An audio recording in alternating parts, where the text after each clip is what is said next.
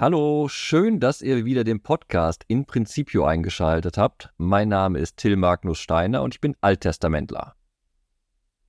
Auch von mir ein herzliches Hallo. Ich bin Christel Köhler und ich bin Neutestamentlerin. Heute geht es hier um die Motivation und um Motivationshilfe. Wir haben uns dazu nicht in schicke Trainer-Outfits geworfen, aber wir würden gerne mit euch durch drei biblische Texte gehen heute am 11. Sonntag im Jahreskreis, wo es genau um die Frage nach Motivation oder auch nach Demotivation oder Unmotiviertheit sich dreht. Okay, der erste Motivationsblock stammt aus dem Alten Testament für uns. Wir sind im Buch Exodus und die Motivation heißt, ihr werdet sagt Gott, mein besonderes Eigentum sein. Ihr werdet ein Königreich von Priestern und ein heiliges Volk sein. Fühlst du dich motiviert? Ja, ich bin allerdings ein bisschen unsicher, ob ich dem allem gerecht werden kann. Also es ist ein bisschen Übermotivation vielleicht. Oder Anspruch. Ja, du, kann, du kannst aber dich motiviert fühlen, eine Priesterin zu sein und Teil eines heiligen Volkes zu sein. Aber gucken wir den Text mal genauer an. Erstmal, wo sind wir? Im Buch Exodus sind wir genau an dem Moment angekommen, wo das Volk Israel nun endlich am Sinai angekommen ist. Das ist ein großer Bogen, der angefangen hat beim brennenden Dornbusch bereits. Denn da hatte Gott Mose gesagt, alles, was ich dir verheiße, das wird sich bewahrheiten und du erkennst es daran, dass du an diesem Berg, wo du jetzt stehst, mit dem Volk wieder ankommen wirst. Also sozusagen, wir sind wieder am brennenden Dornbusch. Und wir sind in einem ganzen Moment, in einem besonderen Moment des Innehaltens, weil jetzt das Volk sich unten vor dem Berg Sinai niederlässt. Und wir wissen, alles danach wird großartig. Gott offenbart sich. Gott geht einen Bund mit seinem Volk an und Gott gibt dem Volk seine Gesetze. Und vor allem die Gesetze sind ein wichtiger Punkt, denn die Motivation in Vers 5 geht so. Gott sagt jetzt aber. Er spricht zu Mose, noch nicht zum Volk, sondern Mose soll die Worte erst dem Volk sagen. Aber Gott sagt, jetzt aber, wenn ihr auf meine Stimme hört und meinen Bund haltet, werdet ihr unter allen Völkern mein besonderes Eigentum sein. Das ist doch mal eine Aussage. Spannend finde ich übrigens, dass, und ich bin ja sonst nicht derjenige, der sagt, wir müssen den Kontext auch unbedingt nach hinten nochmal erweitern, aber dass Mose das ja irgendwie, also es wird nicht nochmal überliefert, wie er das genau sagt. Das heißt nur, er legte dem Volk bzw. den Ältesten alles vor, was der Herr ihm aufgetragen hatte, und das ganze Volk antwortet einstimmig. Das finde ich schon spannend. Also Gott gibt Mose den Auftrag, wie gesagt, diese Verse gehören nicht mehr zum Text am Sonntag, aber Gott gibt Mose diesen Auftrag, haltet euch an meinen Bund, haltet euch an meine Stimme oder hört auf sie und ihr werdet dann mein besonderes Eigentum sein. Und dann sagen die alle einstimmig, und das ist ja wichtig, weil es wirklich darum geht, dass dem Volk das zugesprochen wird, eine Einstimmigkeit, ja, alles, was der Herr gesagt hat, wollen wir tun. Gut, wir wissen, dass das so ein bisschen eine kurzfristige Aussage ist oder eine brüchige immer mal wieder, aber sie wollen es tun. Ja, wir können direkt weiterlesen und kommen wir nachher zu welcher großen Geschichte? Die große Geschichte vom goldenen Kalb. Das Volk Israel fällt mal so richtig direkt ab von dem Gott, der sie gerade befreit hatte und sich denen offenbart hatte. Damit zeigt sich ja auch schon, dass Motivation auf jeden Fall gelungen ist. Also die Worte Gottes an Mose und das, was er weitergegeben hat, haben ja gef gefunzt. Also das Volk ist total begeistert, sagt, ja, lass uns losgehen, das machen wir, wir tun alles, was der Herr sagt. Zeigt sich aber auch, dass Motivation immer wieder genährt werden will und auch schon mal brüchig werden kann, wie dann die spätere Geschichte zeigt. Ich finde auch, wir sollten mal ganz kurz nachgucken, worin denn die Motivation überhaupt liegt. Weil hier wird ja geredet von einem besonderen Eigentum sein. Und ich finde, das ist so nicht direkt die Motivation schlechthin, weil über Eigentum verfügt der Besitzer frei. Ich kann mit meinem Eigentum machen, was ich will. Das spricht jetzt nicht gerade für große Freiheit, große Macht, großen Glanz, sondern heißt erstmal, sich komplett in den Dienst Gottes zu stellen und darin seine eigene Ehre zu finden.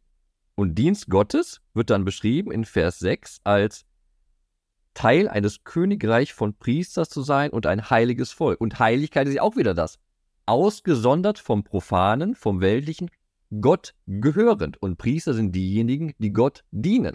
Die Motivation liegt also darin, komplett zur Sphäre Gottes zu gehören in dieser Welt. Man könnte vielleicht aber auch sagen, die Motivation ist, selbst wenn das Wort Eigentum vielleicht eine Doppeldeutigkeit hat und damit auch irgendwie ambivalent für die Leute rüberkommen kann. Aber Die Motivation ist auch, wenn ich zu jemandem gehöre, habe ich eine Orientierungshilfe. Es gibt eben auch, und das ist ja auch das, was vorher gesagt wird, auf meine Stimme hört. Es gibt das Bewusstsein, jemand lenkt mich durch das, was, was sich anbahnt, was mich bewegt, wo ich vielleicht auch in Herausforderungen gerate. Und die Motivation ist, ja, ich will zu denen gehören, die hier durchgeführt werden. Das ist tatsächlich was, was wir später im Evangelium ja auch nochmal erleben werden. Und das ist für mich ein Stück weit an dieser Stelle auch im Hintergrund, selbst wenn ich dir sehr gerne recht gebe, dass das Wort Eigentum durchaus schwierig sein kann. Aber ich glaube nicht, dass es schwierig ist. Das ist die ganze interessante Sache bei dem Auslegen hier. Denn die Frage ist, wie interpretiere ich das? Und das Wort Priester ist da für mich ein interessanter Schlüssel. Das spielt auch ein bisschen nachher beim Evangelium, das wir angucken werden. Im Evangelium sind die Apostel ja ausgesendet, sozusagen Diener, Umsetzer und weiter Wirker dessen, was Jesu gemacht hat. Und das Bild des Priesters ist ja eine Funktion im Alten Testament, der vermittelt, ein Mittler zwischen Volk bzw. Welt und Gott. Und hier weiß ich nun Israel auserwählt, unter allen Völkern, wie es da ja steht, zu dienen zu dienen, als diese eine besondere Brücke, eine besondere Stellung einzunehmen. Aber das ist das Besondere. Diese Stellung selbst ist keine Ehrenposition, sondern eine Dienstfunktion, ein Dienst, den man annimmt und durch den Dienst seine Ehre erfährt. Ich finde das wunderbar zusammengefasst durch äh, Martin Buber, den jüdischen Religionsphilosophen und wunderbaren Übersetzer des Alten Testaments, der als Kommentar zu diesem Text eben geschrieben hat, beziehungsweise er hat eine Frage gestellt zu diesem Text. Der hat dahin geschrieben, eben als Jude aus der Perspektive des Erstadressaten, wie werden wir, was wir sind? Also wie werden wir ein besonderes Eigentum? Wie werden wir ein Königreich von Priestern? Wie werden wir ein heiliges Volk? Um genau zu verstehen, okay, wie leben wir in dieser Welt, um denen gerecht zu werden, um diese Ehre wirklich zu bekommen, zu erreichen, beziehungsweise unserer Berufung gerecht zu werden. Ich weiß nicht, ob Martin Buber an der Stelle Augustinus zitiert, der ja tatsächlich auch so ein Wort gesprochen hat. Bei uns ist das irgendwo auch hübsch im Gotteslob mit eingedruckt. Also empfangt, ähm, was ihr seid und werdet, was ihr empfangt. Da geht es halt um Leib Christi, ist so ein typischer Vorkommunionspruch, ein Augustinus-Zitat. Es geht in die gleiche Richtung. Also festzustellen, was ist auf der einen Seite schon geschenkt Wozu ist, gibt es auch eine Berufung? Es ist ja eigentlich auch eine Volksberufungsgeschichte. Eigentlich was, was wir nicht ständig haben. Wir gucken immer eher auf die persönlichen Berufungsgeschichten. Aber dieses Berufensein, etwas zu empfangen, einen Zuspruch zu erhalten und gleichzeitig das Ganze wirklich auch einlösen zu müssen, hier durch das Halten der Gebote, durch das Hören auf die Stimme, neutestamentlich auch noch in anderen Dingen, Nachfolge eingehen etc. Aber das ist natürlich das, was äh, damit gemeint ist im Hintergrund. Also, Kurze Zusammenfassung, die Motivation im ersten Lesungstext am Sonntag ist der Aufruf, Volk Israel, Volk Gottes, ihr könnt das besondere Eigentum Gottes werden. Ihr könnt ein Königreich von Priestern werden. Ihr könnt ein heiliges Volk werden. Und dann kommen wir zur zweiten Lesung. Und da kriegen wir erstmal als Motivation drei tiefe Schläge in den Bauch, in die Magengegend rein. Warum? Ja, wir werden angeredet, oder die Menschen werden angeredet als, ja, Gottlose, als Sünder, als Gottesfeinde. Das waren wir alles, bevor Jesus in diese Welt reingekommen ist. Das ist erstmal ein richtiger Schlag in die Magengrube.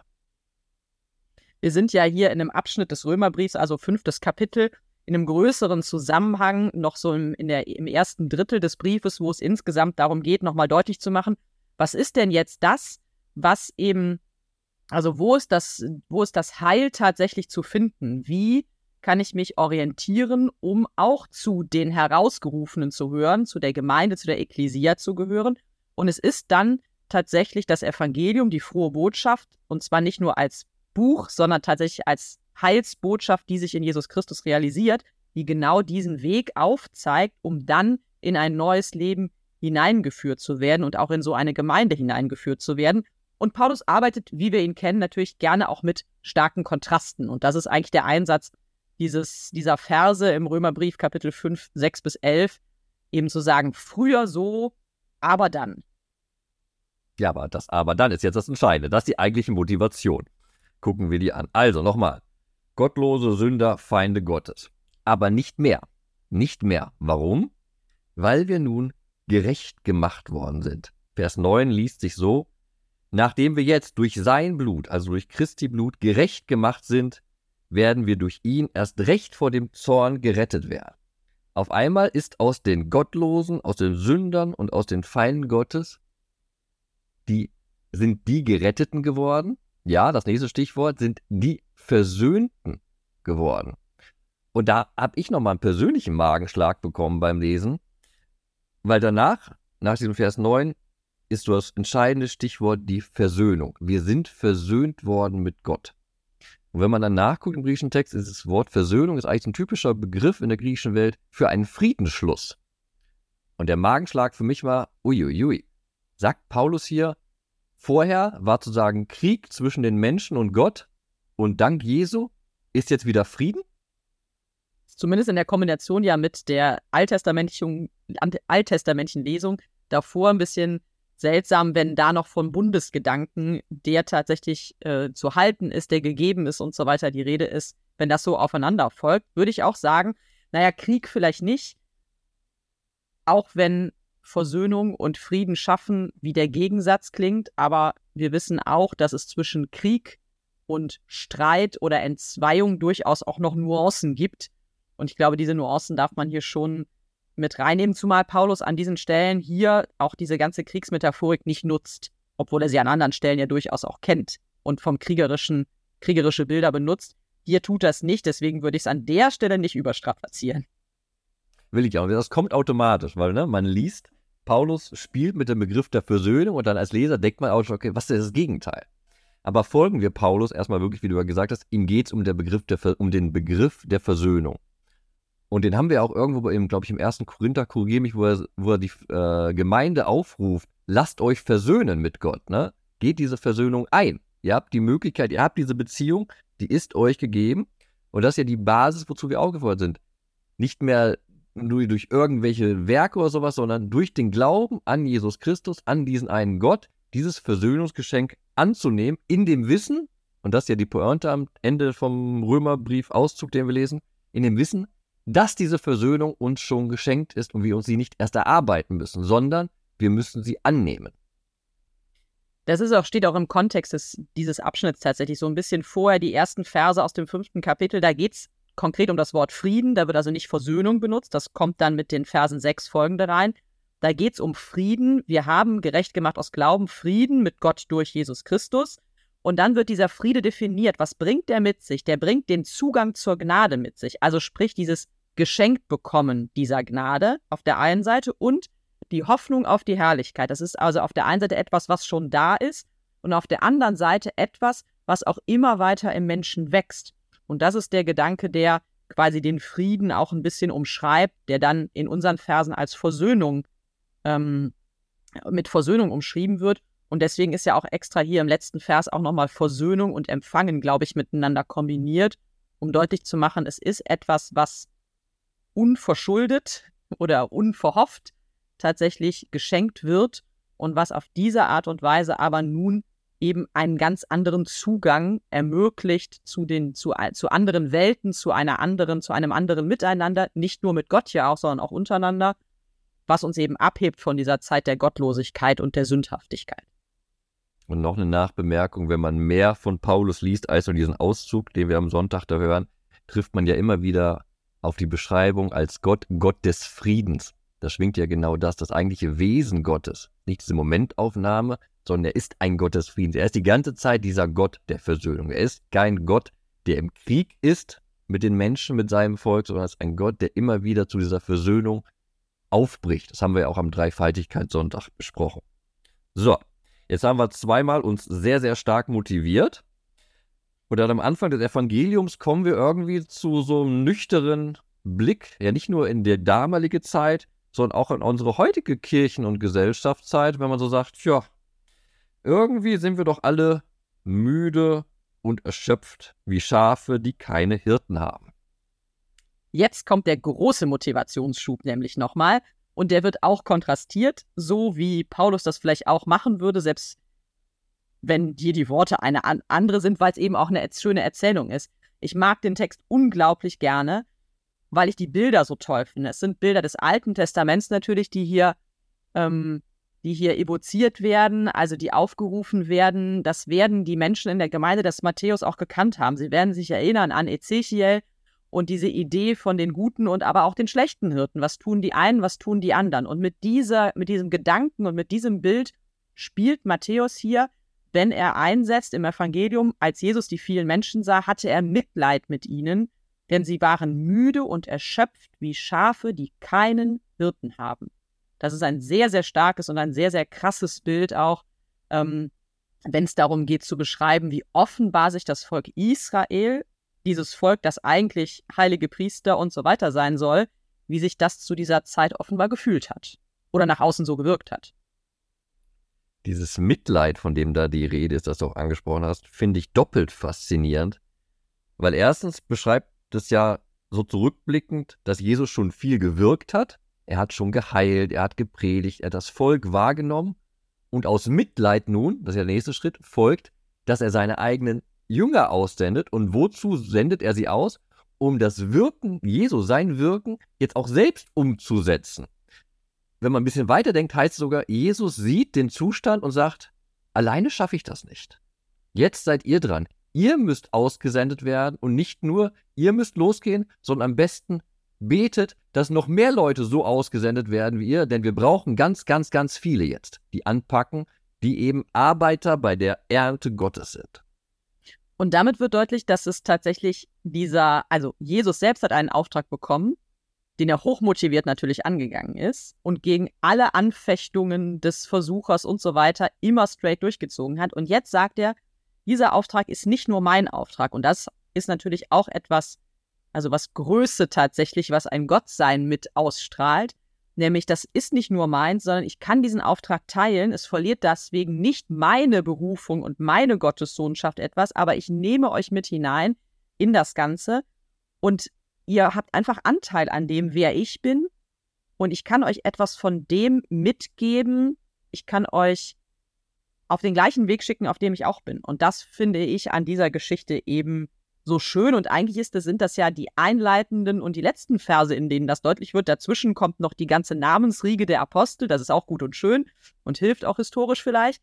Aber eigentlich sind es vor allem die ersten und letzten Verse, die uns das super deutlich machen. Und vielleicht darf ich noch ein Wort zu dem Mitleid sagen, weil das ist ein griechisches Wort, was wir an vielen Stellen finden und es hat tatsächlich etwas damit zu tun, dass ihm die Eingeweide umgedreht werden oder rausgerissen werden. Also es ist ein sehr plastisches Wort es ist nicht nur so ein Mitleid im Sinne von, oh, denen geht's aber schlecht, sondern es ist eine Form von Mitleid, die selbst mein Innerstes irgendwie zerfurcht und die mich im Innersten mitnimmt. Also das Bild vom Schlag in die, von Schlag in die Magengrube war schon ganz richtig ähm, beim Römerbrief. Hier ist es Jesus, der quasi einen Schlag in die Magengrube erfährt und feststellt, so kann, also ich kann gar nicht anders als. Als aufbrechen, aufbrechen lassen. Und das schlägt unglaublich schnell um. Weil am Anfang hören wir noch von, den, von dem müde sein oder erschöpft sein. Und im nächsten Vers dann, ja, okay, aber jetzt gibt es eine große Aufgabe. Die Ernte ist groß. Und dann springen wir jetzt im Text direkt mal weiter, um die Verbindung zu ziehen. Er sagt da in Vers 37, die Ernte ist groß. Und am Ende hören wir dann im nächsten Kapitel in Vers 7, denn das Himmelreich ist nah. Es gibt keine Zeit zum müde und erschöpft sein.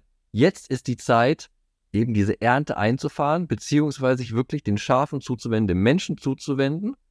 Und das Zuwenden in dem Falle heißt etwas ganz, ganz krasses, was wir eigentlich gar nicht mehr in unserem Leben so richtig verorten würden. Aber es heißt, heilt Kranke, weckt Tote auf, macht Aussätzige rein, treibt Dämonen aus. Also bewirkt etwas, nicht nur als rausgehen und schöne Worte, sondern tut in der Macht Gottes etwas, das als Wunder gilt. Das ist ein schöner Kontrast zu dem äh, Exodus-Text, wo es ja noch so ein bisschen nebulös blieb. Was heißt es denn jetzt also, königliche Priesterschaft und ein heiliges Volk zu sein? Hier wird's ähm, dingfest gemacht. Also es gibt ganz konkrete Aufträge, die zu tun sind, um dem gerecht zu werden. Ähm, das, und er gibt, es gibt auch die Zurüstung dazu noch mit diesem Wort der Vollmacht, dass sie, die sie also besitzen werden. Hier wird sehr, sehr konkret und es sind natürlich die Dinge, die wir im Buch Jesaja ähm, finden als eben die Zeichen der Heilszeit, die durch die Jünger selber sich auch eben manifestieren sollen in die Welt hinein. Und auch damit wird nochmal deutlich, an vielen anderen Stellen im Evangelium haben wir dieses Jesaja-Zitat auf Jesus selbst angewendet. Lukas 4 beispielsweise, diese große Antrittsrede in Nazareth, auch an anderen Stellen, auch Matthäus macht es einmal ganz kurz, wenn diese Sachen sonst auf Jesus angewendet werden und Jesus nimmt diese Bilder ganz konkret oder der Evangelist und wendet sie auf die Jünger, auf die Apostel an, dann wird auch da nochmal schön deutlich, diese Sendung Jesu korreliert mit der Sendung der Apostel, korreliert auch mit unserer eigenen Sendung. Genau das ist der Auftrag, Heilszeit hier und jetzt deutlich zu machen. Und dann kommt der allerletzte Punkt am Sonntag im Evangelium, den wir nicht unterschlagen dürfen, denn der allerletzte Vers heißt dann, umsonst habt ihr empfangen, umsonst sollt ihr geben. Ihr seid ausgesendet, habt die Gnade empfangen, habt im Text entsprechend die Vollmacht empfangen, diese Wunder zu tun, dann tut das auch für die Menschen. Nicht um jetzt euch selbst daran zu bereichern, nicht um große Ehrenplätze zu bekommen, nicht um irgendwelche Titel zu erreichen, sondern gebt das, was ihr empfangen habt, so weiter, wie ihr es habt. Lebt diese Liebe und diese Liebe ist nicht umsonst, sondern kostenlos. Sie kostet den anderen nicht, es ist ein Geschenk, das weitergegeben wird so wie Gott, und da sind wir wieder beim Buch Exodus, ja erstmal sein Volk befreit hat, bevor, es dann, bevor er dann sagt, okay, jetzt gehen wir einen Bund ein und ich gebe euch Gesetze und bitte in der Freiheit, die ich euch geschenkt habt, lebt nach diesen Gesetzen und seid durch diese Gesetze mein heiliges Volk. Darf ich schon meinen Vers für den Sonntag sagen oder? Vorhin hast du mich auch mal gefragt, ob du noch was sagen darfst, das einfach, einfach weitergesprochen. Also kannst du jetzt auch direkt einfach weitersprechen, wenn du möchtest. Ja, Gut, es schließt sich nämlich so schön an. Es ist einer der Verse, den wir noch nicht in den Blick genommen haben, den wir aber auch auf keinen Fall unterschlagen sollten und den ich, ähm, den, der mich beschäftigt. Es ist der Vers 38 im Matthäus-Evangelium, da heißt es: Bittet also den Herrn der Ernte, Arbeiter für seine Ernte auszusenden. Das ist das, was Jesus seinen Jüngern noch. Den wollte ich nehmen. Den wollte ich nehmen. Siehst du? Manchmal, manchmal bin ich ein bisschen schneller. Jetzt habe ich dir reingesprochen. Lies den das nochmal vor, damit er nicht untergeht. Entschuldigung bittet also den Herrn der Ernte, Arbeiter für seine Ernte auszusenden. Ich glaube übrigens, dass wir trotzdem beide was dazu sagen können. Aber es ist so ein Vers, der so ein typischer Vers für die ganzen Weiheliturgien ist. Ne? Also da bin ich so ein bisschen vorbelastet vielleicht auch, weil ich das oft sehr überstrapaziert finde. Es ist im Kontext dieses Evangeliums aber so ein schöner Satz, direkt auch klar zu haben, auch diese Jünger, die jetzt hier zu Arbeitern werden, auch die werden es alleine nicht richten können. Und das bewahrt tatsächlich vor einer Überhöhung derjenigen, die jetzt hier den Auftrag bekommen und auch vor einer Überforderung. Und das ist spannend und oft wird der Satz ja genau falsch dann angewendet. Ähm, es ist tatsächlich so, dass auch denen sofort bewusst ist, so motivationslos, so müde wie die hier sind, das werden auch nur nicht die zwölf alleine und Jesus schaffen. Es braucht ganz viele Leute. Und es braucht die Leute, die so sind und die Leute, die so sind, die Leute, die eher heilen und die Leute, die eher wortgewandt sind. Hauptsache, es finden sich noch Leute und das tue ich eben nicht nur alleine, diese Leute finden, sondern ich tue das im Vertrauen darauf, dass ich Gott darum bitten kann. Also bittet den Herrn der Ernte ist ja eine Aufforderung zum Gebet. Also kommt zu diesem ganz tatkräftigen, auch was sehr Geistliches dazu und das finde ich super. Da möchte ich gar nichts hinzufügen. Und nehme einfach einen anderen Vers. Das ist ja spontan. Super. Ich nehme aus dem Buch Exodus einen Vers mit, ja sozusagen den Grundton ein bisschen legt für das, was du gerade gesagt hast. Den haben wir auch nicht besprochen, deshalb passt das auch ganz gut. In Vers 4 blickt Gott zurück. Wir sind also am Sinai. Und dann sagt er, ihr habt gesehen, was ich den Ägyptern angetan habe, wie ich euch auf Adlerflügeln getragen und zu mir gebracht habe. Und das Bild ist totaler Schwachsinn. Erstmal. Also, was hier gemeint ist, sind Adler, nicht keine Adlerflügel, sondern Geierflügel. Die sind halt gemeint, weil die unglaublich groß sind und unglaublich mächtig sind. Aber auf Geierflügeln wird niemand getragen. Deshalb ist erstmal absurd, das Bild. Aber es drückt etwas theologisch unglaublich Schönes aus. Diese mächtigen Flügel, die so groß schlagen und so weite Strecken dadurch hinter sich bringen können, tragen das Volk heraus. Ein Bild für das, was wir vorhin gelesen hatten. Wir hatten gelesen, dass es Plagen gab. Wir hatten gelesen, dass das Schilfmeer geteilt werden musste. Wunder mussten vollbracht werden. Menschen mussten sterben. Jetzt kommt aber ein ganz anderes Bild. Gott trägt auf seinen Flügeln, fernab von dem, was unten auf der Welt passiert, sein Volk zu sich. Und das ist die Grundlage auf der wir als Arbeiter auch in dieser Welt berufen sind. Ich habe bewusst gesagt, in dieser Welt berufen sind.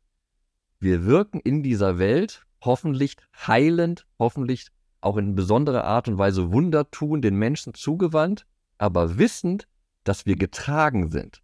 Wir sind auf diesen Adler- bzw. Geierflügeln Gottes unterwegs. Das heißt, wir sind nicht alleine, wir sind getragen. Und ich glaube, wenn ich diesen Gedanken an deinen Gedanken anschließe, haben wir ein schönes Ende für unseren Podcast gefunden. Dann laden wir euch wie immer ein am Ende, dass auch ihr eure Gedanken mit uns teilt. Macht das gerne entweder in den Show Notes oder unter dem Facebook-Post, wo der Podcast auch verlinkt ist. Und wir sind gespannt, welche Verse ihr mitnehmt, welche Be Bilder bei euch hängen geblieben sind.